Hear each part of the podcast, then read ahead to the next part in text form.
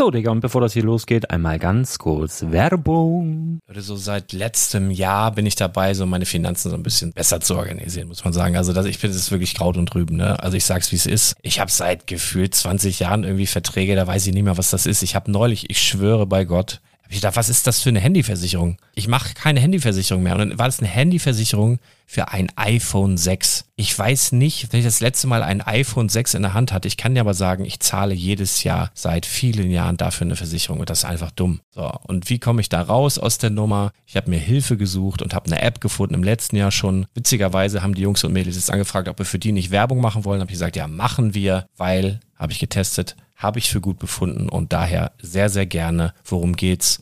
Finanzguru. Finanzguru ist erstmal eine kostenlose App. Die ist auch dauerhaft kostenlos. Es gibt dort so Plusfunktionen. Da kannst du dann für 2,99 Euro pro Monat das Ganze testen. Plusfunktionen sind zum Beispiel, also du hast so Features, kriegst so detaillierte Budgetanalysen, personalisierte Finanztipps, du behältst die Kontrolle über dein verfügbares Einkommen bis zum nächsten Gehaltseingang. Also das sieht in der Praxis so aus, du kannst deine ganzen Konten dort hinterlegen, es muss einmal so verknüpft werden, keine Ahnung, Sparkasse, Volksbank, du kannst aber sogar Kryptokonten hinterlegen, du kannst irgendwelche Aktien, falls du Aktiendepots hast, du kannst alles hinterlegen dort. Und diese App, gerade wenn es um so Sachen geht wie Gehalt oder so, macht auch so Forecasts so ein bisschen. Also die erinnert dich zum Beispiel auch dran, wenn jetzt eine neue Versicherung abbucht oder wenn die App denkt, dass da wieder was kommt, dann kannst du das überprüfen. Und wenn da irgendwas irgendwas aufploppt, also bevor es abbucht und da irgendwas aufploppt und du sagst, ah, das wollte ich aber nicht oder das wollte ich schon lange kündigen, dann kannst du in der App per Fingertipp sozusagen rechtssicher sogar dort Verträge kündigen. Es geht alles mit diesem Plus-System. Du kriegst intelligente Budgetvorschläge, du kriegst tiefgehende Analysen, wenn du willst, über dein Kaufverhalten. Also ich will das nicht haben. Ich weiß, dass ich wahnsinnig bin und ja, du kannst dir da irgendwelche Finanzdaten per Excel auf dem PC ziehen und da weiterverwalten, wenn du willst. Ihr wisst, Excel ist für mich ein rotes Tuch, deswegen das mache ich nicht. Aber die App an sich ist wirklich cool, einfach zu handeln. Und ich war wirklich überrascht, dass du halt sogar Kryptokonten damit verbinden kannst. Das ist alles ziemlich nice. Wie funktioniert das? Du ja, lädst die App runter, halt im App Store oder im Google Play Store, wo auch immer, verknüpfst die mit den jeweiligen Konten, die du verwenden möchtest. Und hier beim Spielwaren Investor Podcast bekommst du jetzt mit dem Code Spielwaren Finanzguru Plus, also wenn du dieses Plus testen möchtest, die App an sich ist kostenlos, aber wenn du Finanzguru Plus mit diesen ganzen Features, die ich gerade aufgezählt habe, drei Monate lang kostenlos nutzen möchtest, gibst du den Code Spielwaren ein. Alles groß geschrieben, Code Spielwaren, drei Monate Finanzguru Plus kostenlos. Ansonsten, du kannst das auch so immer kostenlos testen, aber die Plus-Version eigentlich nur sieben Tage. In diesem Fall jetzt drei Monate. Dementsprechend nutzt das ruhig. Ich kann es empfehlen. Ich habe es benutzt. Coole App. Und ja, mir bleibt nur zu sagen, räum deine Finanzen auf, da hast du mehr Spaß, kannst du mehr Lego kaufen. Hau rein. Wenn du das Ganze nochmal nachlesen möchtest, findest du die ganzen Infos dazu und den Link. Und natürlich wie immer in den Show Notes. Das war's mit der Werbung. Herzlich willkommen zum Spielwareninvestor Podcast. Deutschlands Nummer 1 zum Thema Toy Invest. Spielen reale Rendite mit Lego und Co.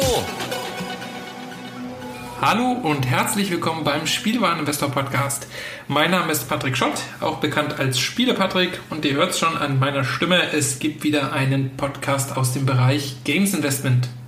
Ja, zuallererst, ich wünsche euch ein frohes neues Jahr 2019. Ich hoffe, ihr seid alle gesund und wohlbehalten im neuen Jahr angekommen und seid jetzt bereit für den Podcast mit dem großen Aufriss zum Investmentjahr 2019.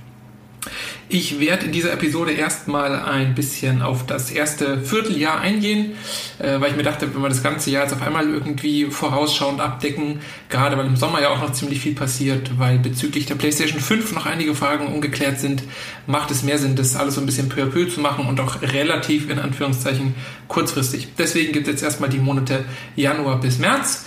Ich habe äh, versucht darauf zu achten, alles, was ich euch jetzt vorstelle und so ein bisschen präsentiere, dass das noch bekommbar ist. Bei einigen hat es nicht ganz geklappt, da müsstet ihr dann wahrscheinlich vor Ort euch ein bisschen auf die Suche machen. Ähm, habe aber trotzdem mir große Mühe gegeben, dass alles, was ich euch jetzt zeige und was ich für interessante Investments halte, ähm, ja, dass die online noch gut zu bekommen sind und dass ihr da jetzt noch nicht zu spät dran seid, auch wenn einige Releases natürlich schon im Januar, also in wenigen Wochen soweit sind. Ich möchte mich entschuldigen, wenn es jetzt ein bisschen raschelt und klickt im Hintergrund. Ich habe versucht, die ganzen Informationen sowohl analog als auch digital zu sammeln. Ähm, alles im Kopf behalten konnte ich leider nicht, deswegen verzeiht ein paar kleine Hintergrundgeräusche, aber ich denke, die sind verkraftbar. Also, Beginnen wir mit dem Januar. Der Januar wird schon relativ groß. Also eigentlich ist es ja so, dass der Herbst und das Weihnachtsgeschäft äh, klassische, äh, schwergewichtige Videospielzeiten sind. Ähm, dieses Jahr, und das wird sich wahrscheinlich auch die nächsten Jahre weiter durchziehen, weil einfach die Kataloge bzw. die Kalender prall gefüllt sind, ähm, dieses Jahr mindestens ähm, ein voller Januar. Äh, zwei große Spiele stechen im Januar heraus. Das sind zum einen Kingdom Hearts 3 und Resident Evil 2. Ich werde jetzt zuerst auf Kingdom Hearts 3 eingehen ähm, und danach äh, Resident Evil besprechen und dann geht es auch schon in den Februar. Also, ähm, beginnen wir mit Kingdom Hearts. Kingdom Hearts 3 ist der, wie es der Name schon verrät, der dritte Teil der Kingdom Hearts Reihe und das ist eine äh, Zusammenarbeit zwischen Square Enix, also dem klassischen Rollenspielentwickler, der zum Beispiel Final Fantasy hervorgebracht hat, der ähm, auch Dragon Quest hervorbringt, obwohl beide Entwickler, also Square und Enix, früher getrennt waren und mittlerweile beides aus der gleichen Schmiede kommt, ähm, ist er eben einer der größten japanischen Videospielentwickler auf der Welt und ähm, hat auch schon einige andere Marken sich aufgebaut, wie zum Beispiel Hitman oder ähm, die neuen Tomb Raider Spiele. Äh, das klassisch große Geschäft von Square Enix ist aber und bleibt aber das äh, Rollenspielsegment. Äh, Kingdom Hearts 3 ist eine Zusammenarbeit eben zwischen Square Enix und Disney, die Ende der 90er, nicht Quatsch, Anfang der 2000er, ich glaube 2002 kam das erste Kingdom Hearts raus, erschienen ist und eben aufgrund des, ähm, des optischen Aufbaus, sprich es werden einige Final Fantasy Figuren genutzt, es werden neue Figuren genutzt, wie Sora mit seinem ähm, äh, Schlüsselschwert, aber auch bekannte Disney-Figuren wie, wie Mickey, Goofy und Donald, die dann eben zusammen auf dem Arbeit Abenteuer unterwegs sind und da eine relativ komplexe Geschichte, die jetzt auch schon mittlerweile, ich glaube, sieben und Kingdom Hearts 3 ist der achte Teil äh, umfassen, bestreiten. Und äh, die drei Hauptteile, also Kingdom, Kingdom Hearts 1, 2 und 3, sind so ein bisschen die Eckstücke der ganzen Serie. Es gibt aber auch noch einige kleinere Titel, die für den Nintendo DS erschienen sind, die auf Handy erschienen sind oder auf, auf der PSP. Ähm, die wurden damals auf der Kingdom Hearts Remix Collection wieder neu aufgelegt, sodass halt eben äh, Spieler, die jetzt mit dem dritten Teil einsteigen, komplett abgeholt werden. Ähm, und da erscheint, jetzt halt eben der dritte Teil endlich am ähm, ich muss kurz nachschauen, am 29.01. ist es soweit, erscheint Kingdom Hearts 3. Da sind mir zwei Sachen ins Auge gefallen. Also zum einen ist die Serie eben sehr interessant, weil sie mit dem äh, Disney-Thema sehr schön spielt und auch eine große Fanbasis sich in den letzten 15 Jahren, etwas über 15 Jahren aufgesammelt hat. Und da ist Kingdom Hearts, äh, zumindest was die Fanreaktionen und die Loyalität der Fans angeht, eigentlich immer eine sehr sichere Bank. Und dazu gibt es jetzt zwei besondere äh, Sachen, die ich euch vorstellen möchte. Zum einen die PlayStation 4 Pro in der 1 Terabyte Variante, die mit so einem ganz äh, echt schön gemachten Kingdom Hearts 3 ähm, Muster daherkommt. Es ist so ein bisschen, ja, jetzt nicht unbedingt die Figuren zu sehen, aber so ein Kingdom Hearts Muster oben drauf. Ich werde übrigens alle Links, hätte ich noch dazu sagen sollen, ich werde euch alle Links in die Show Notes packen und auch nochmal einen extra Blog-Eintrag zu dem ganzen Thema schreiben, sodass ihr doch komfortabler durchklicken könnt. Ihr müsst euch jetzt nicht unbedingt selber mit Google rumschlagen, um da die passenden Dinger zu finden. Ich liste euch nochmal alles einzeln auf. Also die PlayStation 4 äh, Variante in äh, Kingdom Hearts Optik, die ist eigentlich relativ schön gemacht. Also vorne oben drauf ähm, ist so ein silbernes, leichtes Muster, wo man auch, äh, Muster, wo man auch den, das Schlüsselschwert von Sora sehr gut sieht, wo das Kingdom Hearts 3 Logo drauf ist und wo auch der Controller oder der Touchpad des PlayStation 3, äh, PlayStation 4 Controllers sehr schön verziert ist. Das Ganze wird jetzt bei GameStop, habe ich zum Beispiel gefunden, für 469,99 Euro gelistet. Ähm, gemessen daran, dass die normale PlayStation 4 1 Terabyte Pro Version bei 399 meistens liegt, ist der Preis eigentlich in Ordnung. Ähm, es ist konkret enthalten äh, die Limited Edition Konsole, die 1 Terabyte Variante, ähm, dann der Controller eben in der ähm, äh, verzierten Version und dann eben noch die Deluxe Edition von Kingdom Hearts 3. Ähm, da gehe ich gleich nochmal gesondert drauf ein, aber das ist jetzt der Umfang der Konsolenvariante. Das Spiel in der Deluxe Edition die alleinstehende Deluxe Edition vom Spiel äh, beinhaltet natürlich die normale Spielversion. Dazu kommt dann noch eine Steelbook-Hülle, so ein exklusiver Anst äh, Anstecker, wo man Sora äh, mit Krone drauf sieht und ein Artbook zum Spiel. Die liegt preislich jetzt bei 89,99. Die habe ich momentan nur im Square Enix Online Store gefunden, der aber auch eine ganz normale deutsche Seite hat und wo das Spiel ganz normal vorbestellt werden kann in seiner Deluxe Edition.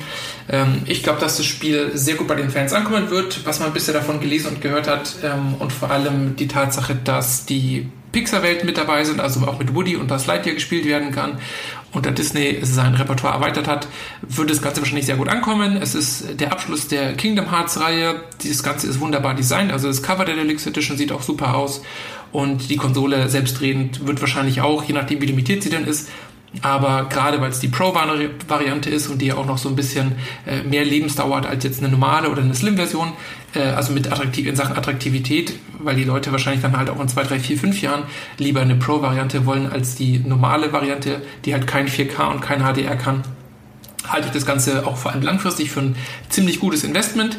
Schön ist auch, dass bei der Kingdom Hearts 3 äh, Deluxe Edition, also bei dem Spiel, ähm, momentan kein Fokus ist auf den DLCs. Oft ist es ja so, dass bei den Deluxe oder Limited Editions von Spielen da ziemlicher Fokus auf Season Passes ist, auf Content, den man runterladen kann.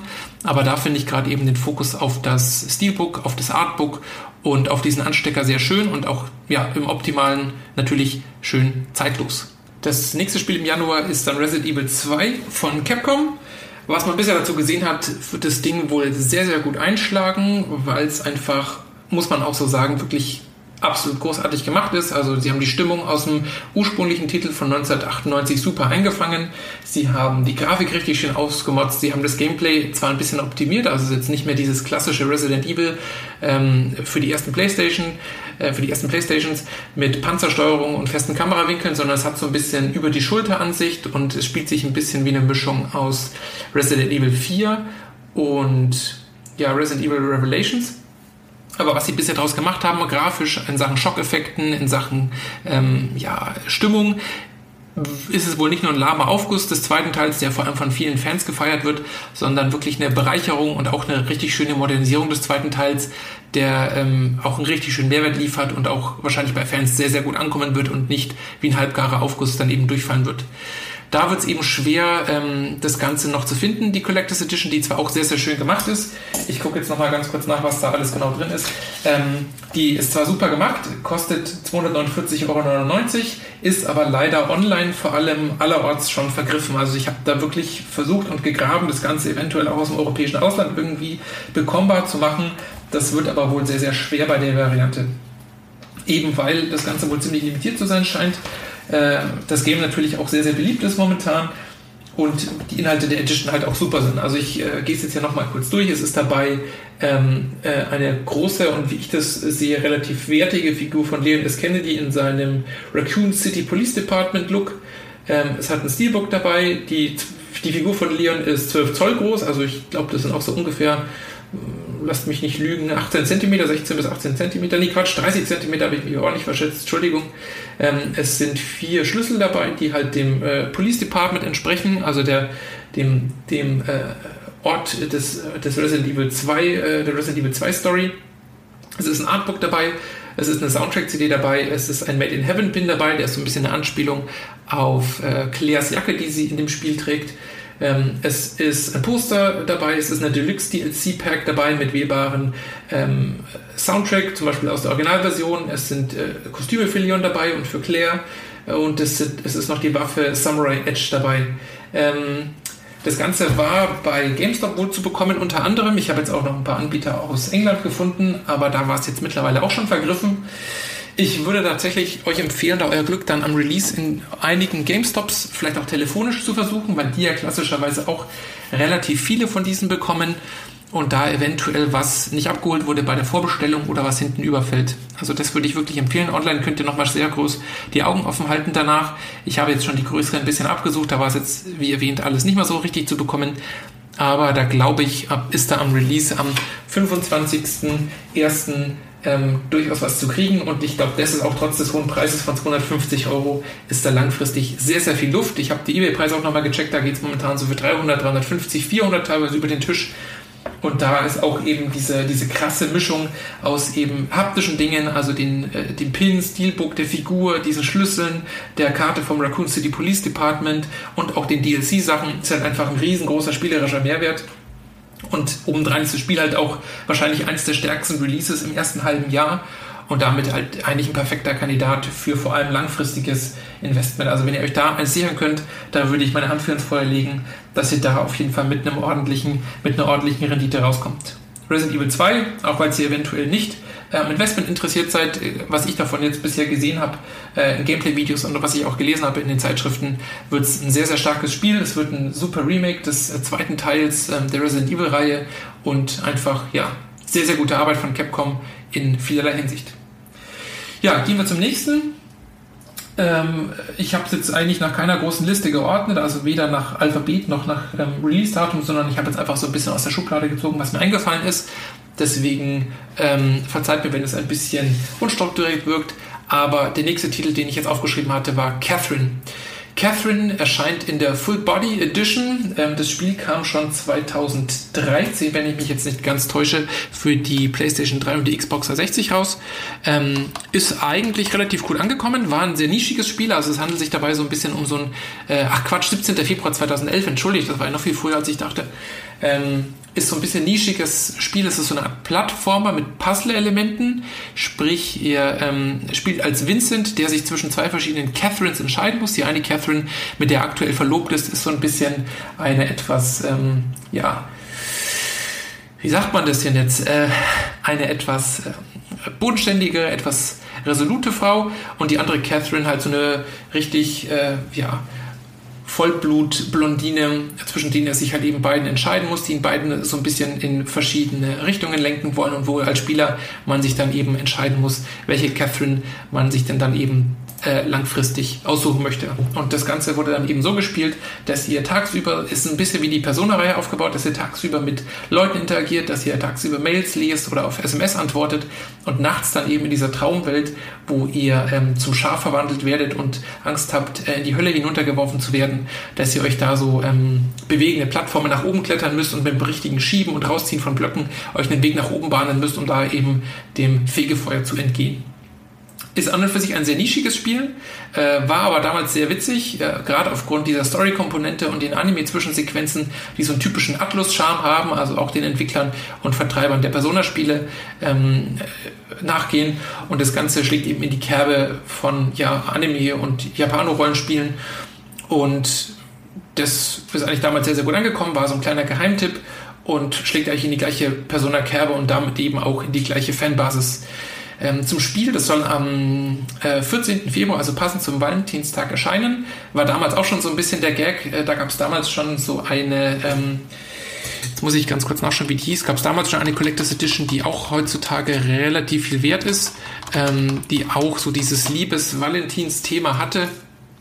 Da war dann zum Beispiel so ein Kissen, äh, eine Kissen, äh, eine Boxershort mit dabei, da war so ein T-Shirt mit dabei und allerhand Kleinigkeiten. Love is Over Edition war es genau, so hieß die Edition damals, die mittlerweile auch für ja relativ gut Geld zu haben ist.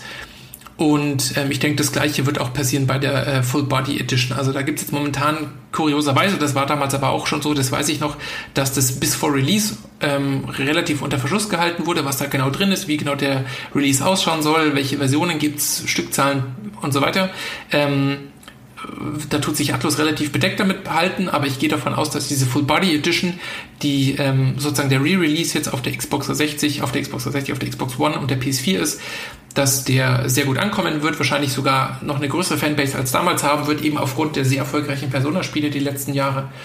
Und ähm, dass sich das sehr gut verkaufen wird. Da müsste man natürlich nochmal gucken, was ist genau in der Edition drin, was beinhaltet das, wie limitiert ist das Ganze.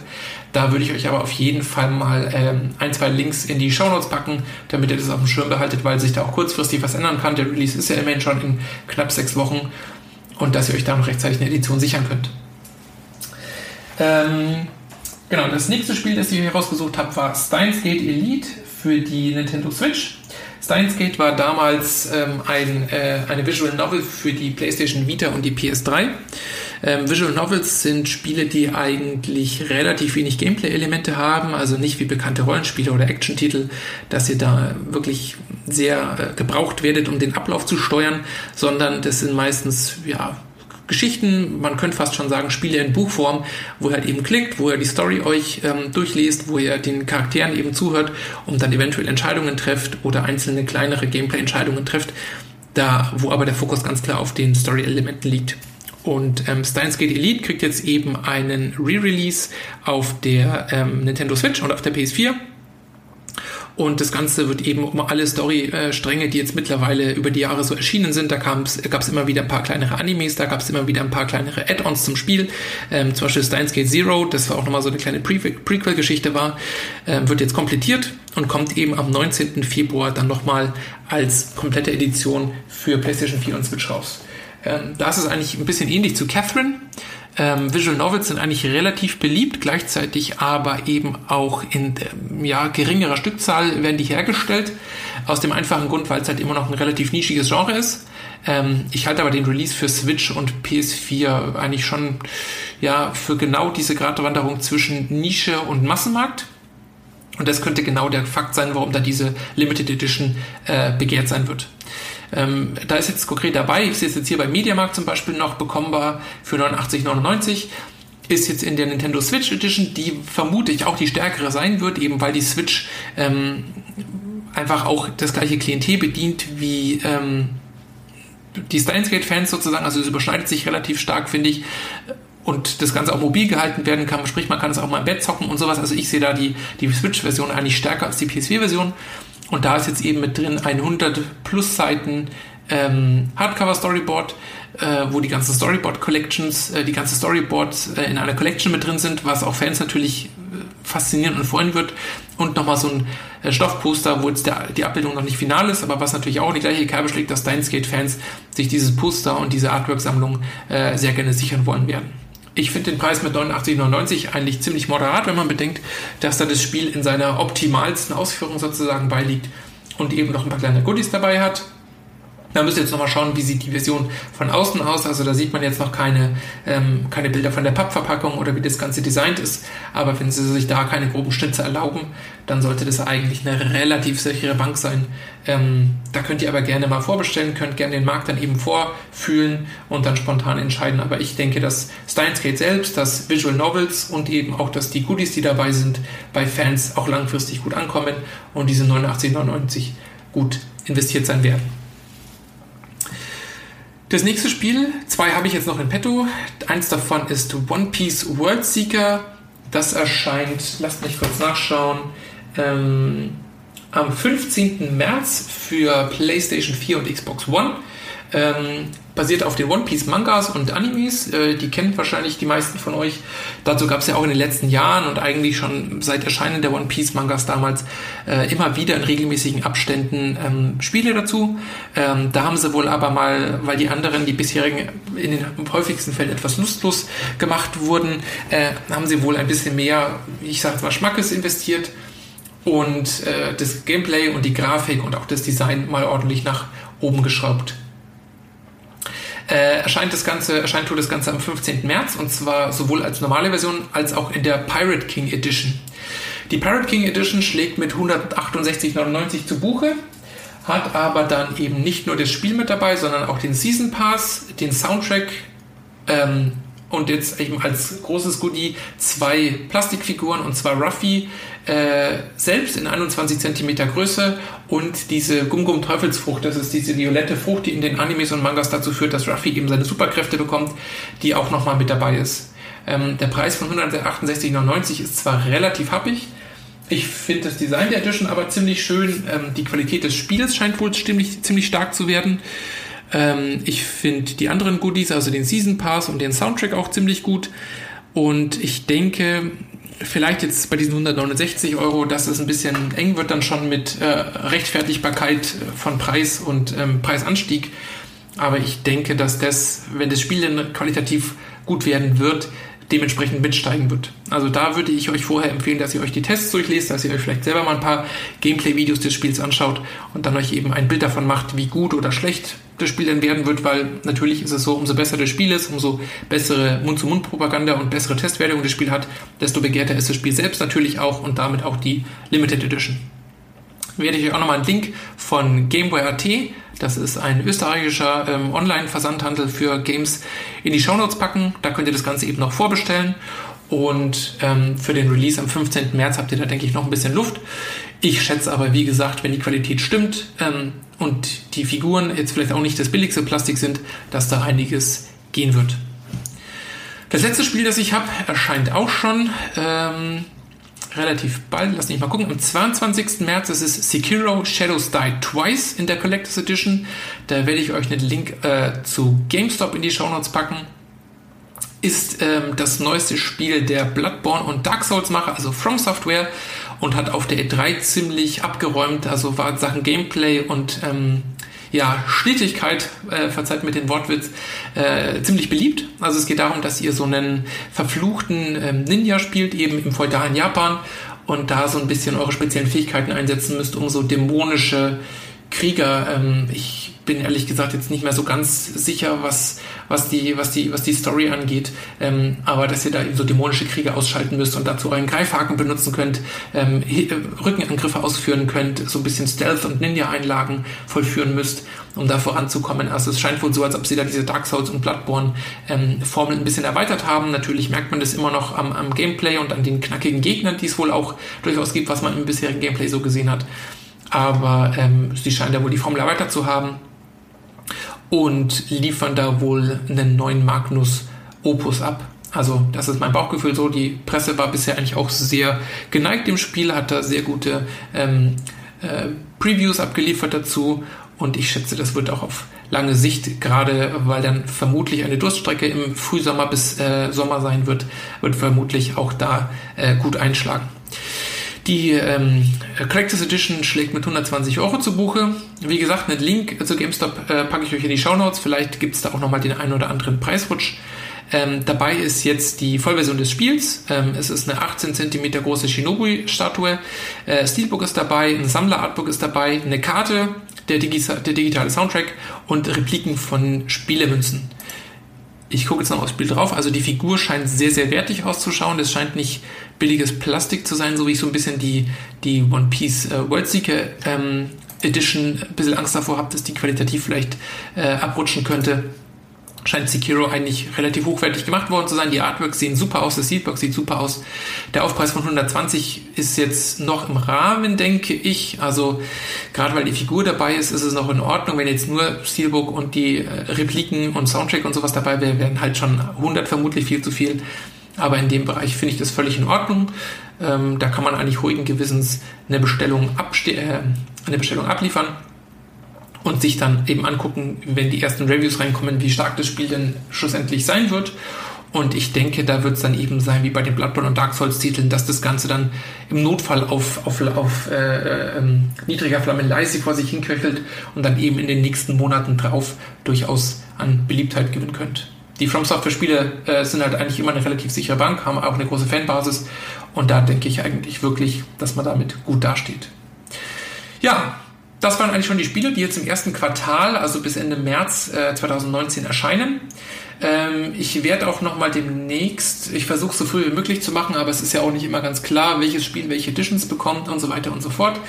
Werde euch aber da so zeitig wie möglich noch mal einen Podcast zusammenstellen, wie die, ähm, wie die Lage dann im Sommer ausschaut. Äh, aber ich denke, dass vor allem die PlayStation 5 und die PlayStation 5 Ankündigung im ich muss ganz klar sagen, äh, wahrscheinlich zur E3, also Sony hat sich dieses Jahr entschieden, nicht bei der E3 dabei zu sein. Das ist schon mal ein großer Indikator dafür, dass sie im Sommer entweder die Games Convention benutzen werden oder eine eigene Show abziehen werden, um die PlayStation 5 anzukündigen.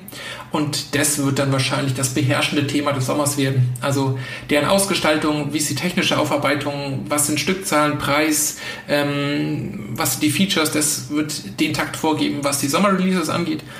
Ansonsten, ja, hoffe ich, dass ich mit den bisherigen Empfehlungen euch so ein bisschen eine, eine, ähm, eine Leitung geben konnte, was ihr so im Frühjahr erwarten könnt in Sachen Games. Hoffe, dass ihr Spaß mit den Spielen selbst und auch mit den Investments habt. Äh, einige Themen werden natürlich auch nochmal genauer vorgestellt.